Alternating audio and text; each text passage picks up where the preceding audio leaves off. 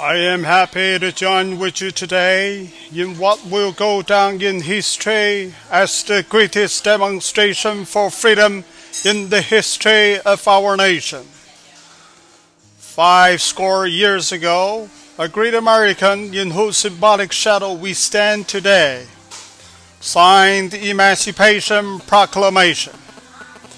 This momentous decree came as a great beacon light of hope to millions of Negro slaves who had been seared in the flames of withering injustice. It came as a joyous daybreak to end the long night of their captivity.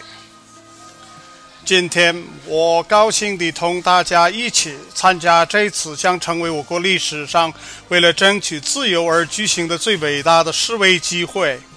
一百年前，一位伟大的美国人，今天我们就站在他象征性的身影下，签署了《解放宣言》这项重要法令的颁布，对于千百万捉考于非正义残烟中的黑奴，犹如带来希望之光的硕大灯塔，恰似结束漫漫长夜禁锢的。欢畅黎明。But one hundred years later, the Negro still is not free. One hundred years later, the Negro, the life of the Negro is still sadly crippled by the manacles of segregation and the chains of discrimination. 100 years later, the Negro lives on a lonely island of poverty in the midst of vast ocean of material prosperity. 100 years later, the Negro is still languishing in the corners of American society and finds himself an exile in his own land. And so we've come here today to dramatize a shameful condition. 然而，一百年后，黑人依然没有获得自由；一百年后，黑人依然攀悲惨蹒跚于种族隔离和种族歧视的枷锁之下。一百年后，黑人依然生活在物质繁荣瀚海的贫困孤岛上。一百年后，黑人依然在美国社会中间向欲而泣，依然感到自己在国土家园中流离漂泊。所以，我们今天来到这里，要把这骇人听闻的情况公诸于众。In a sense, we've come to our nation's capital to cash a check. when the architects of a republic wrote the magnificent words of the Constitution and the Declaration of Independence, they were signing a promissory note to which every American was to fall heir. This note was a promise that all men, yes, black men as well as white men, would be guaranteed the unalienable rights of life, liberty, and the pursuit of happiness. It is obvious today that America has defaulted on this promissory note insofar as her citizens of color are concerned.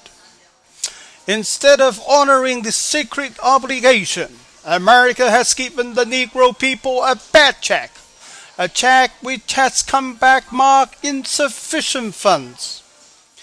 从某种意义上说，我们来到国家的首都是为了兑现一张支票。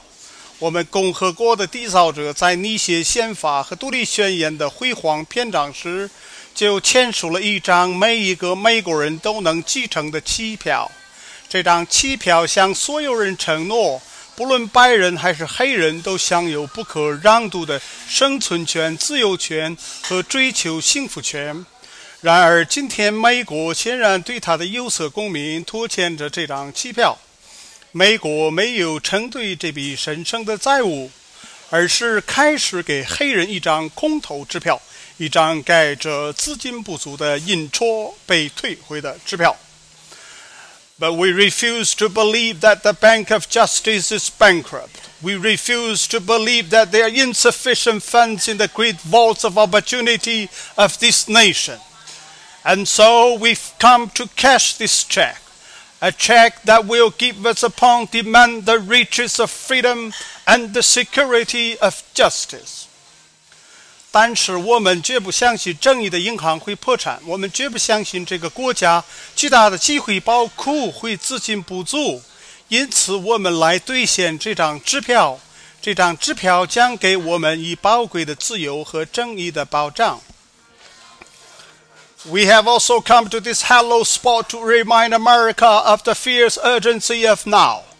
This is no time to engage in the luxury of cooling off or to take the tranquilizing drug of gradualism. Now is the time to make real the promises of democracy. Now is the time to rise from the dark and desolate valley of segregation to the sunlit path of racial justice. Now is the time to lift our nation from the quicksand of racial injustice to the solid rock of brotherhood. Now is the time to make justice a reality for all of God's children. 我们来到这块圣地，还为了提醒美国，现在正是万分紧急的时刻。现在不是从容不迫、悠然行事或服用渐进主义镇静剂的时候。